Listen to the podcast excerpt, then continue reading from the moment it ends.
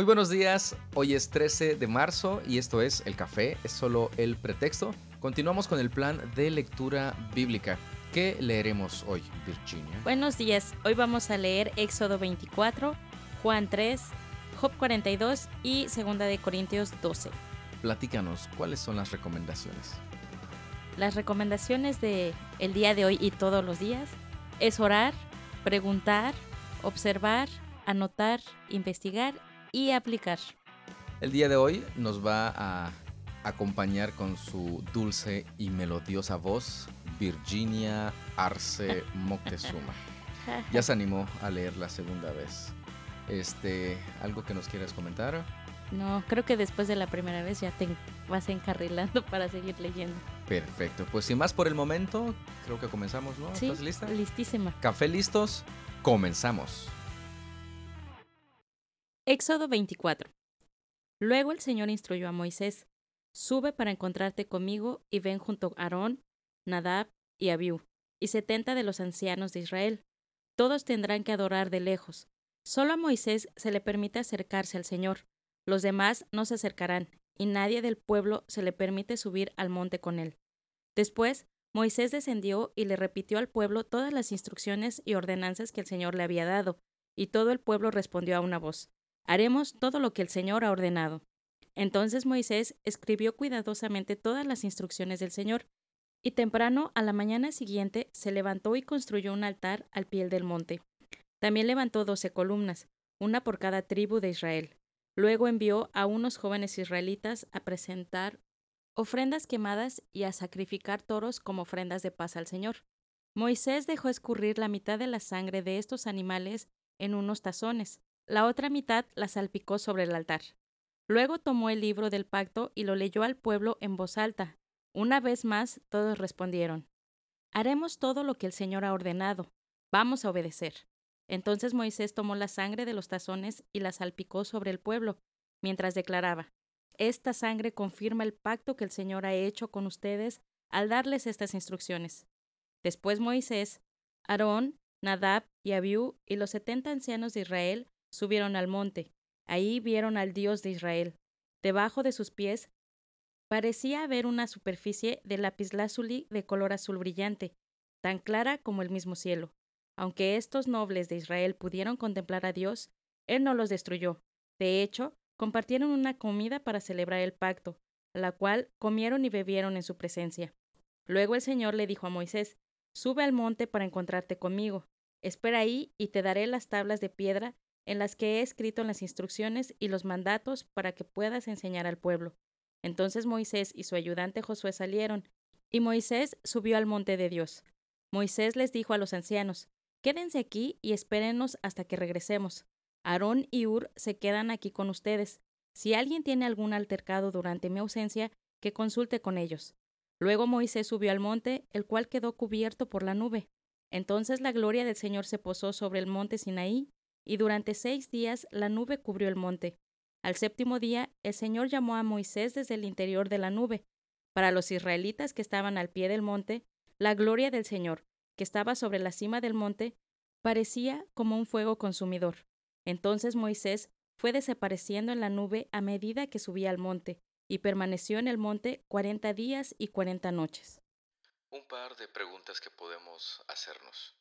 ¿Por qué solamente a Moisés se le permitió subir y al pueblo no? Otra pregunta tiene que ver también con el libro que ya hemos leído en Corintios. En el verso 8 dice, esta sangre confirma el pacto que el Señor ha hecho con ustedes al darles estas instrucciones. ¿Recuerda usted el momento en que Jesús dice, esta copa es el nuevo pacto?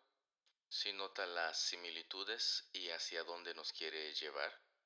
Juan 3.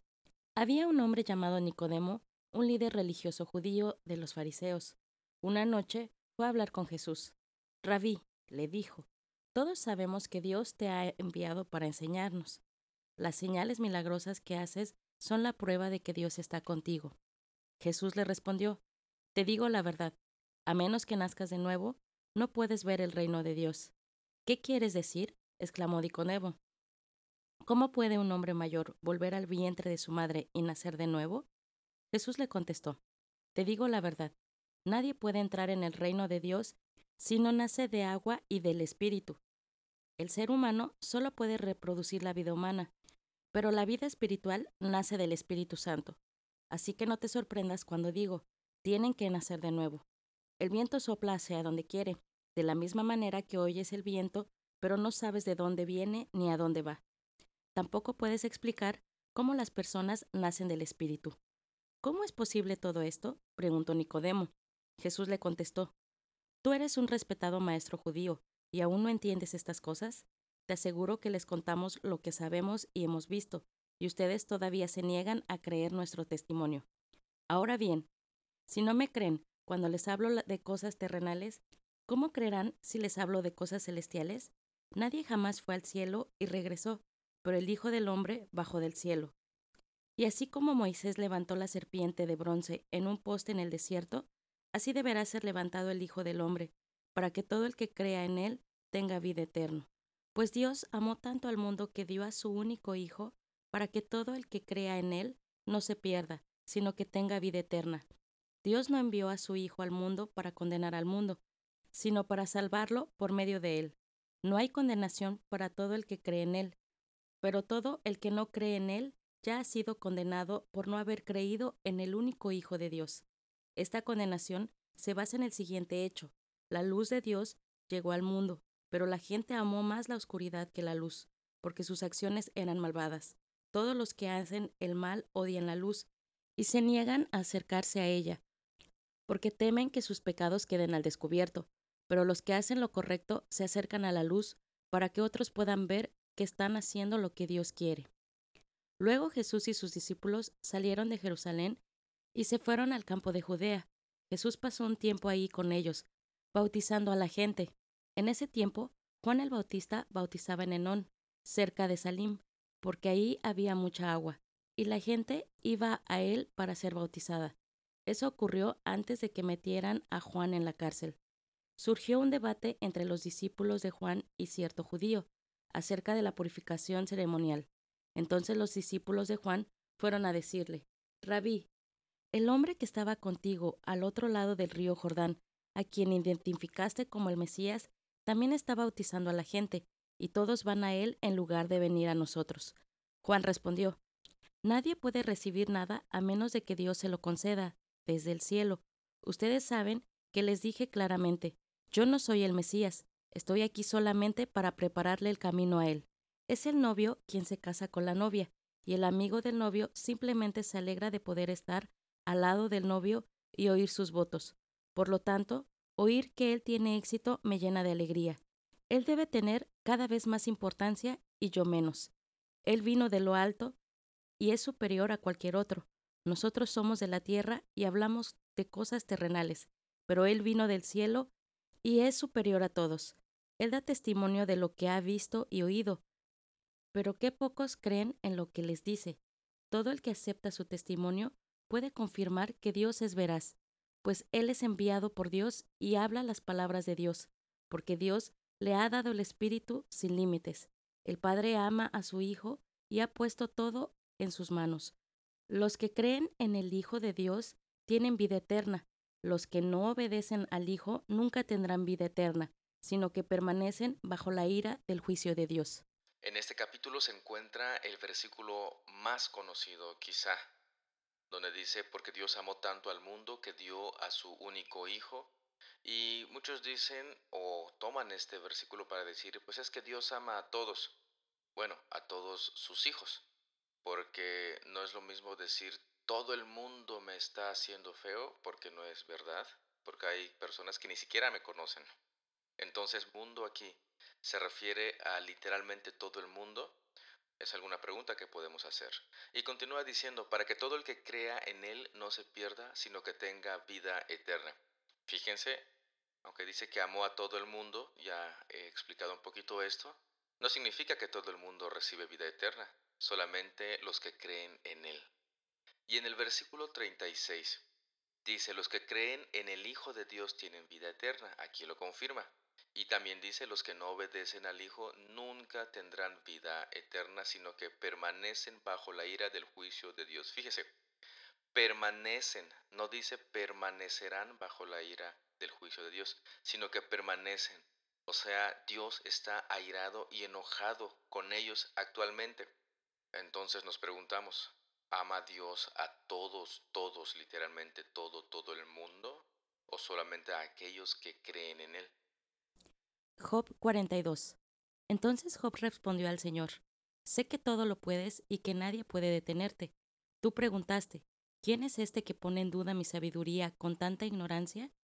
Yo soy, y hablaba de cosas sobre las que no sabía nada, cosas demasiado maravillosas para mí. Tú dijiste, escucha y yo hablaré. Tengo algunas preguntas para ti y tendrás que contestarlas. Hasta ahora solo había oído de ti, pero ahora te he visto con mis propios ojos. Me retracto de todo lo que dije y me siento en polvo y ceniza en señal de arrepentimiento. Después de que el Señor terminó de hablar con Job, le dijo a Elifaz el temanita, Estoy enojado contigo y con tus dos amigos, porque no hablaron con exactitud acerca de mí, como lo hizo mi siervo Job. Así que tomen siete toros y siete carneros, vayan a mi siervo Job y ofrezcan una ofrenda quemada por ustedes mismos. Mi siervo Job orará y yo aceptaré la oración a favor de ustedes. No los trataré como se merecen, a pesar de no haber hablado de mí con exactitud, como lo hizo mi siervo Job. Así que Elifaz el temanita, Bildad el suita y Sofar el naamatita hicieron lo que el Señor les mandó, y el Señor aceptó la oración de Job. Cuando Job oró por sus amigos, el Señor le restauró su bienestar. Es más, el Señor le dio el doble de lo que antes tenía.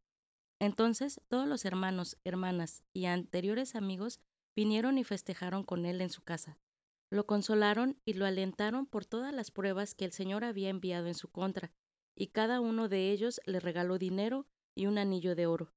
Así que el Señor bendijo a Job en la segunda mitad de su vida, aún más que al principio, pues ahora tenía catorce mil ovejas, seis mil camellos, mil yuntas de bueyes y mil burras.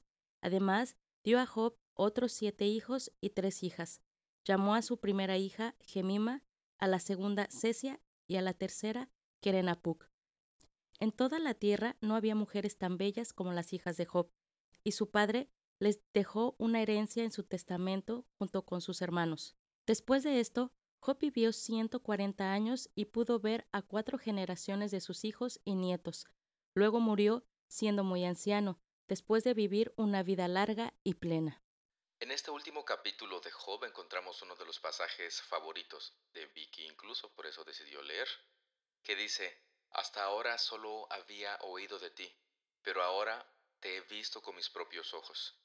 Es bien interesante e importante tener en cuenta estas palabras de Job, porque sí, él hablaba y decía cosas y hacía preguntas respecto a Dios, pero podríamos decir que desde cierta ignorancia, porque no conocía completamente a Dios. Y entonces cuando Dios habla con él, cuando Dios le pregunta, él reconoce su ignorancia y en el versículo 6 dice, me retracto de todo lo que dije y me siento en polvo y ceniza en señal de arrepentimiento. No solo es retractarse, sino arrepentirse. Posteriormente, el Señor restaura a Job, no porque él esté en pecado y ya le perdonó por, por causa de su, de su sufrimiento, sino él le da todo lo que antes tenía y más, mucho, mucho más. Me llama mucho la atención que cuando menciona a sus hijos, hace cierto énfasis en sus hijas. Y aquí las menciona en el versículo 14. Primera se llama Gemima, la segunda Cesia y la tercera Keren Apuk. Y menciona que no había en la tierra mujeres tan bellas como las hijas de Job. Y algo aún mejor, dice que su padre les dejó una herencia en su testamento junto con sus hermanos. No encontramos muy regularmente esto en los escritos y en las prácticas en aquel entonces de las épocas de en la época perdón de, de aquel entonces. Entonces vemos algo muy interesante aquí. Toma en cuenta a las mujeres definitivamente que toma en cuenta a las mujeres. Y el versículo 16 dice que Job vivió 140 años después de todo lo que había sufrido y todo lo que había pasado, y luego murió siendo muy anciano después de vivir una vida larga y plena. Claro que se vive una, se vive una vida larga y plena después de haber conocido más y más a nuestro Dios. Recuerde lo que dice el versículo 5. Hasta ahora solo había oído de ti, pero ahora te he visto con mis propios ojos. En su caso, ¿ha escuchado nada más de Dios o le ha visto? Esa es una pregunta que puede hacerse y no investigar, o sí investigar, pero en su corazón. Segunda de Corintios 12. Mi jactancia no servirá de nada. Sin embargo, debo seguir adelante. A mi pesar, contaré acerca de visiones y revelaciones que provienen del Señor. Hace 14 años fui llevado hasta el tercer cielo. Si fue en mi cuerpo o fuera de mi cuerpo, no lo sé. Solo Dios lo sabe. Es cierto, solo Dios sabe si estaba yo en mi cuerpo o fuera del cuerpo, pero sí sé que fui llevado al paraíso y oí cosas tan increíbles que no pueden expresarse con palabras, cosas que a ningún humano se le permite contar. De esa experiencia vale la pena jactarse, pero no voy a hacerlo, solamente me jactaré de mis debilidades.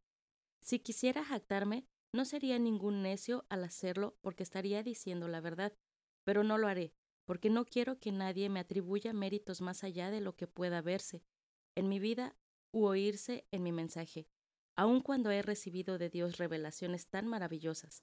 Así que, para impedir que me volviera orgulloso, se me dio una espina en mi carne, un mensajero de Satanás para atormentarme e impedir que me volviera orgulloso. En tres ocasiones distintas le supliqué al Señor que me la quitara.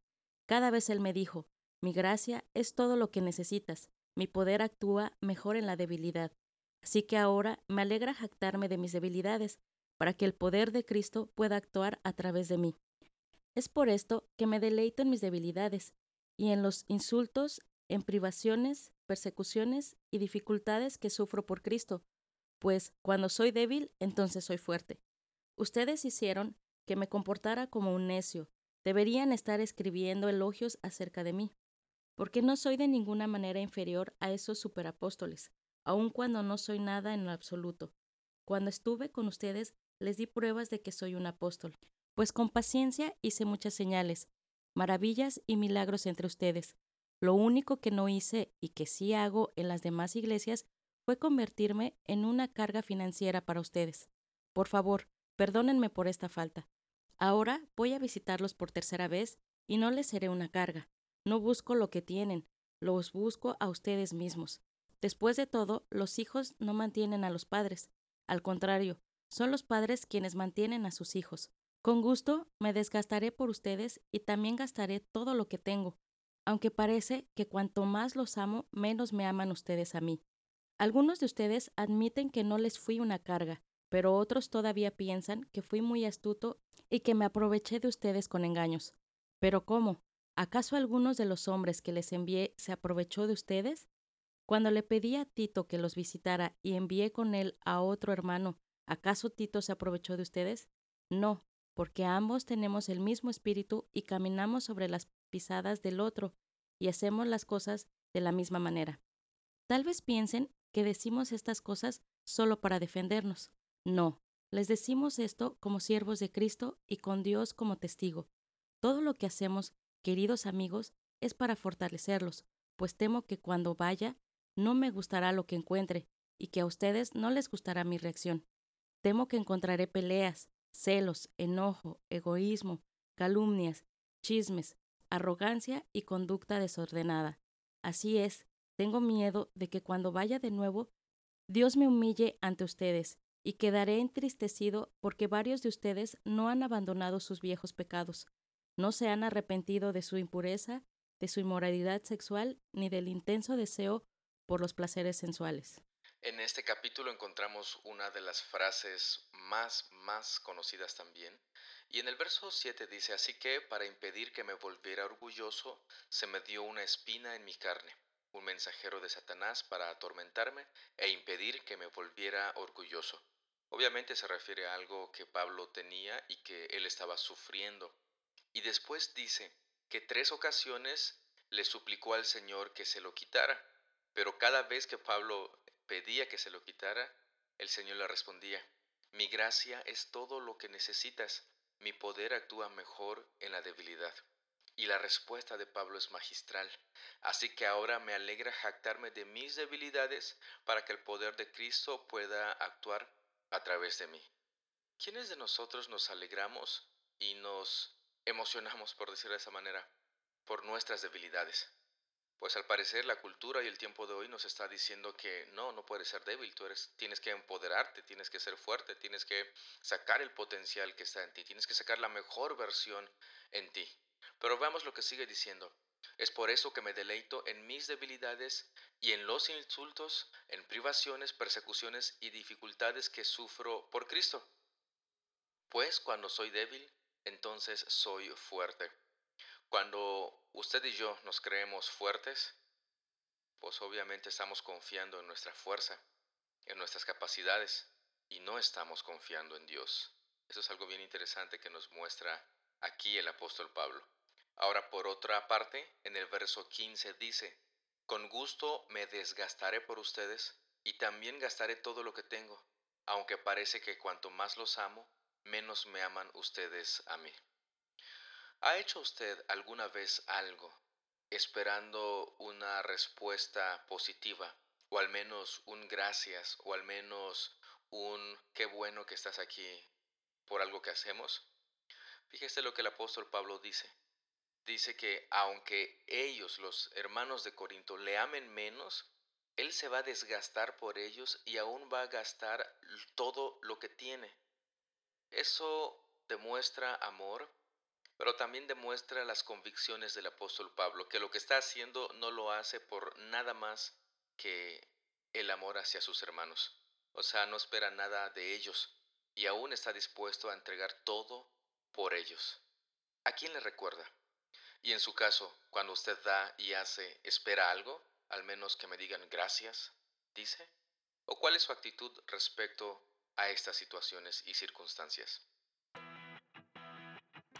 De esta manera concluimos la lectura del día de hoy. ¿Cómo te sentiste, Virginia? Bastante bien, más relajada que los días. El día, que los días ya pienso que ya leí un montón.